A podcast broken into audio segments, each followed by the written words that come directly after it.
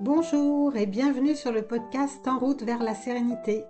Je suis Isabelle Mante et je suis enchantée de vous recevoir sur ce podcast.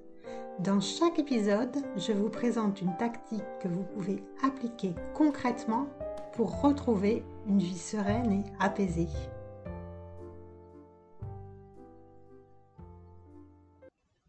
La pensée positive, ça vous dit sans doute quelque chose.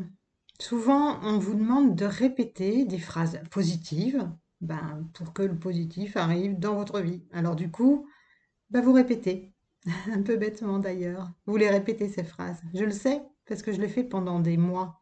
Et puis, ça marche pas. Alors aujourd'hui, je vais vous donner ma théorie sur cet outil, pourtant super puissant pour certains. Comment ça se fait que ça marche pas pour vous? Mais d'abord, si vous voulez m'aider, m'encourager, je sais, je vous le répète à chaque épisode, je vous invite à vous abonner et puis laissez-moi un petit commentaire. Parce que clairement, ben, c'est la meilleure façon de faire savoir que vous aimez ce podcast et c'est une bonne façon de m'encourager. Alors merci à tous ceux qui prendront ces deux minutes pour le faire. Alors la pensée positive, c'est quoi au juste? La pensée positive, elle a été créée par un pasteur hein, qui s'appelle Norman Vincent Peale en 1952. C'est pas tout jeune. Et ça a été largement diffusé dans les années 2010. En fait, la pensée positive, elle s'appuie sur de l'autosuggestion. Avant, on parlait de la méthode Coué. Je pense que vous avez entendu parler de cette méthode. Et pour cultiver cette pensée positive, eh ben, on nous recommande de répéter des phrases positives, des phrases pour euh, améliorer notre quotidien et aussi pour améliorer notre façon de voir la vie. Quand j'ai entendu parler de cette méthode, j'ai commencé par lire un livre, un livre très connu de Louise Hay. Et puis j'ai commencé à répéter en boucle des phrases, des phrases qui étaient recommandées dans ce livre évidemment, du style je réussis tout ce que j'entreprends, euh, je génère l'abondance dans toutes les sphères de ma vie, je suis heureuse et accomplie. Tout un tas de phrases que j'avais lues dans ce livre et qu'on nous recommandait de lire tous les matins, et même de copier régulièrement ces phrases pour vraiment les ancrer en nous. Et forcément, j'ai espéré qu'il y aurait des retours positifs. Je me suis dit, ça va marcher, tout le monde le dit, et puis le livre nous expliquait vraiment que ça pouvait avoir un impact sur notre vie. Alors comme ça marchait pas, j'ai commencé à me dire que j'étais nulle. Je me suis dit, je dois sûrement rater un truc, je dois pas bien faire les choses. Je me suis dit que si ça marchait pas, bah, c'était forcément de ma faute. Au même moment, j'avais autour de moi pas mal de personnes convaincues par cette méthode. Et toutes ces personnes, elles me disaient, écoute Isabelle, tu mets pas l'intention, il faut mettre l'intention, il faut vraiment euh, penser les phrases, les ressentir de l'intérieur. Et tu vois, c'est pour ça que ça marche pas. Ouais, ben mettre l'intention, euh, moi j'y comprenais rien à ce truc-là. Je savais pas trop qu'est-ce que ça voulait dire mettre l'intention, c'était super vague. Au bout d'un moment, j'ai pris conscience que ces phrases, ben en fait, j'y croyais pas du tout. Je pouvais pas mettre l'intention euh, dans quelque chose euh, auquel je croyais absolument pas. Non, je réussis pas tout ce que j'entreprends. Parfois, je me prends des gamelles monumentales. Alors me répéter tous les matins, je réussis tout ce que j'entreprends, ben forcément, j'y crois pas. Et puis non, je suis pas tout le temps heureuse et accomplie. Il y a des hauts, il y a des bas, comme tout le monde. Alors, du coup, ça m'a vraiment agacée et je me suis complètement détachée de cette pratique. Mais je savais que j'y reviendrais plus tard, quand j'aurais compris ce processus, quand j'aurais vraiment compris de quoi il s'agissait. Et du coup, aujourd'hui, avec le recul, voilà comment je procède quand je sens que j'ai besoin de revenir à des pensées plus positives. Parce que ça nous arrive à tous. Il y a des phases, je trouve que dans notre vie, il y a des phases où on, on a tendance à avoir pas mal de pensées négatives, surtout après un échec. Si par exemple je tente quelque chose, euh, une nouvelle activité, si je tente euh, une nouvelle façon de proposer mes programmes, si je tente euh, un nouvel accompagnement, ben parfois ça marche, parfois ça marche pas. Et quand ça marche pas, ben ça peut arriver que j'ai tendance à être un petit peu focalisée sur le fait que ça n'a pas marché. Évidemment, je Je ne le suis pas longtemps, mais quand même. Je pense que la première chose que j'ai besoin de faire à ce moment-là, c'est de prendre conscience de mes pensées. Bon, je sais bien faire parce que grâce à la méditation que je pratique depuis très longtemps, j'ai appris à repérer mes pensées. Je sais quand je commence à partir dans des trucs un peu en boucle là, oui, t'as as raté ce truc, euh, t'aurais dû faire comme ça, t'aurais dû faire comme ci, et puis du coup ça va jamais marcher. Je suis capable de les repérer, ces pensées. Hein. et on en a beaucoup des pensées euh, tout au long de la journée. Il paraît qu'on en a à peu près 60 000. Je trouve que c'est énorme. Et bien ces pensées, je trouve qu'elles affectent vraiment la façon dont on entre en relation avec notre environnement. Elles ont une influence sur la façon qu'on a de voir euh, notre expérience, en fait, euh, peu importe l'expérience. Par exemple, si je me lève le matin et qu'il pleut et que euh, je me dis oh là là, quel temps pourri, j'en ai marre, c'est chiant, etc., bah évidemment, cette, pensée, elle va pas m'aider à passer une bonne journée. Si je me dis toute la journée, j'en ai marre de cette pluie, forcément, ma journée va être impactée. Mais si le même jour, je me dis, bah chouette, euh, mon jardin va être arrosé, la pelouse va être magnifique, et eh bien forcément, ma journée, elle va être différente.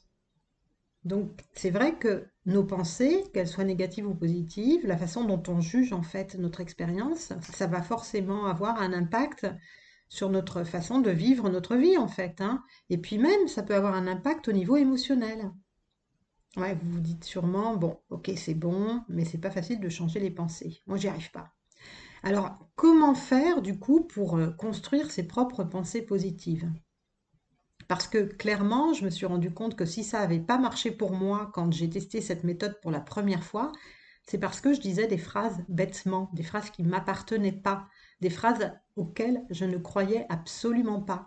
Du coup, je ne pouvais pas mettre une intention, une bonne intention dans ces phrases. Je ne pouvais pas les vivre. Je ne pouvais pas ressentir de la joie à l'intérieur de moi de me dire ces phrases positives.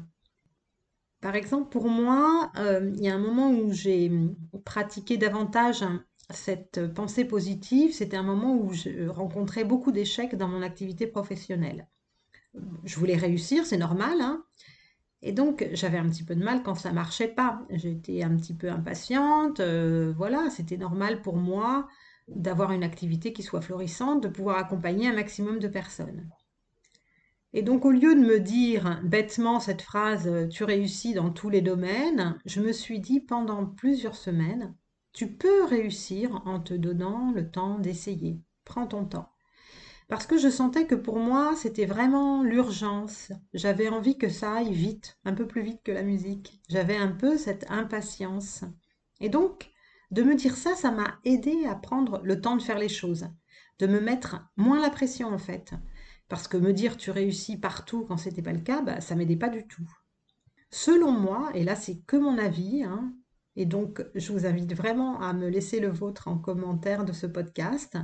Ben, pratiquer la pensée positive sur quelque chose auquel on ne croit pas, ben, c'est contre-productif. Je trouve que ça va à l'inverse de ce qu'on devrait faire. Si vous êtes absolument persuadé que le mauvais temps va vous gâcher la journée parce que vous avez organisé une grande fête à l'extérieur, par exemple, ça sert à rien de vous répéter en boucle C'est chouette, il pleut. D'abord, vous y croirez pas, et puis vous allez refouler votre émotion de déception. Et les émotions, eh ben attention, hein, on ne les refoule pas. Sinon, elles refont surface de façon très violente. Ça, je vous en parlais dans l'épisode 6.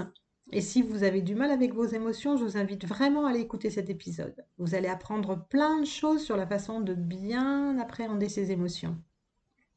Donc, dans le cas où vous êtes confronté à une situation qui est négative, prenez le temps d'abord d'accueillir le fait que voilà, ça vous contrarie, même vous pouvez vous le dire intérieurement. ça me contrarie, euh, j'aime pas ça, c'est chiant, euh, ça m'enquiquine.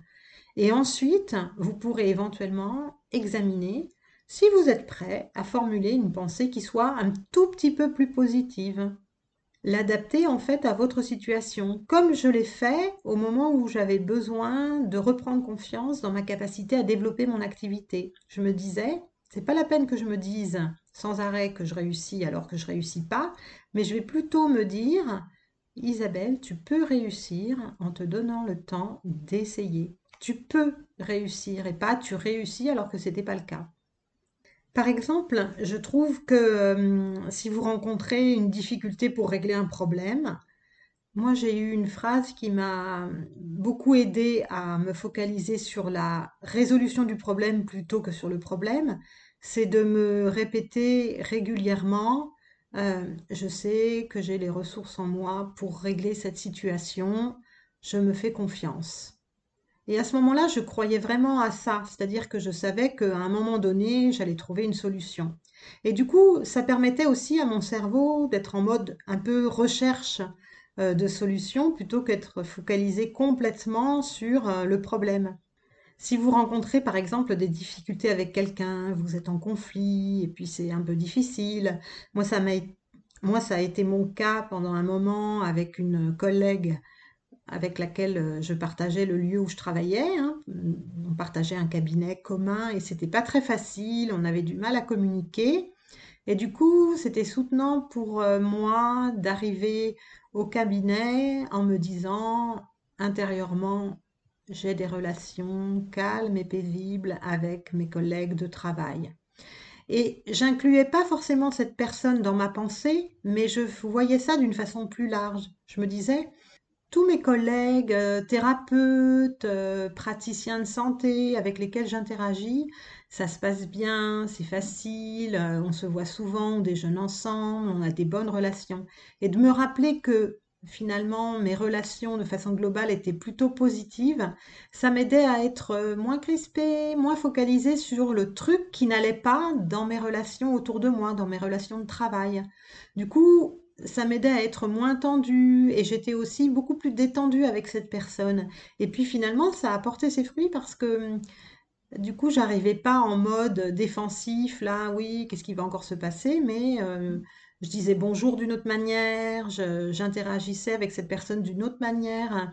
Et au final, on a fini par avoir des relations tout à fait apaisées. On n'est pas devenues des grandes copines, mais maintenant, quand on se croise, on prend des nouvelles mutuelles, euh, on se félicite si on a fait des réussites. Enfin, on est vraiment, et moi, je suis contente pour elle si elle réussit. J'ai pas de raison d'être, euh, voilà, parce que c'est quelqu'un avec qui je m'entends pas forcément très bien. J'ai pas forcément besoin non plus d'être en conflit. Et ça, je trouve que ces petits ajustements au niveau de la pensée positive, de sentir ce qui vous soutient, ce qui vous aide, c'est vraiment aidant et ça vous permet vraiment de vous refocaliser sur le positif dans votre vie et de le cultiver encore plus pour que ça prenne encore plus de place. Et du coup, ça peut avoir un impact, comme dans ces relations. Si vous êtes euh, souriant, positif avec les autres, les autres auront envie d'être euh, souriants et positifs avec vous. En résumé, la pensée positive magique, ça marche pas. Si on n'y croit pas, ça marche pas. Alors, pour y croire, eh ben, c'est bien de se fabriquer ses propres phrases de pensée positive, celles auxquelles on croit. Et si on n'y parvient pas, eh ben, au moins, on peut les changer en phrases plus neutres. Bon, voilà, cet épisode touche à sa fin.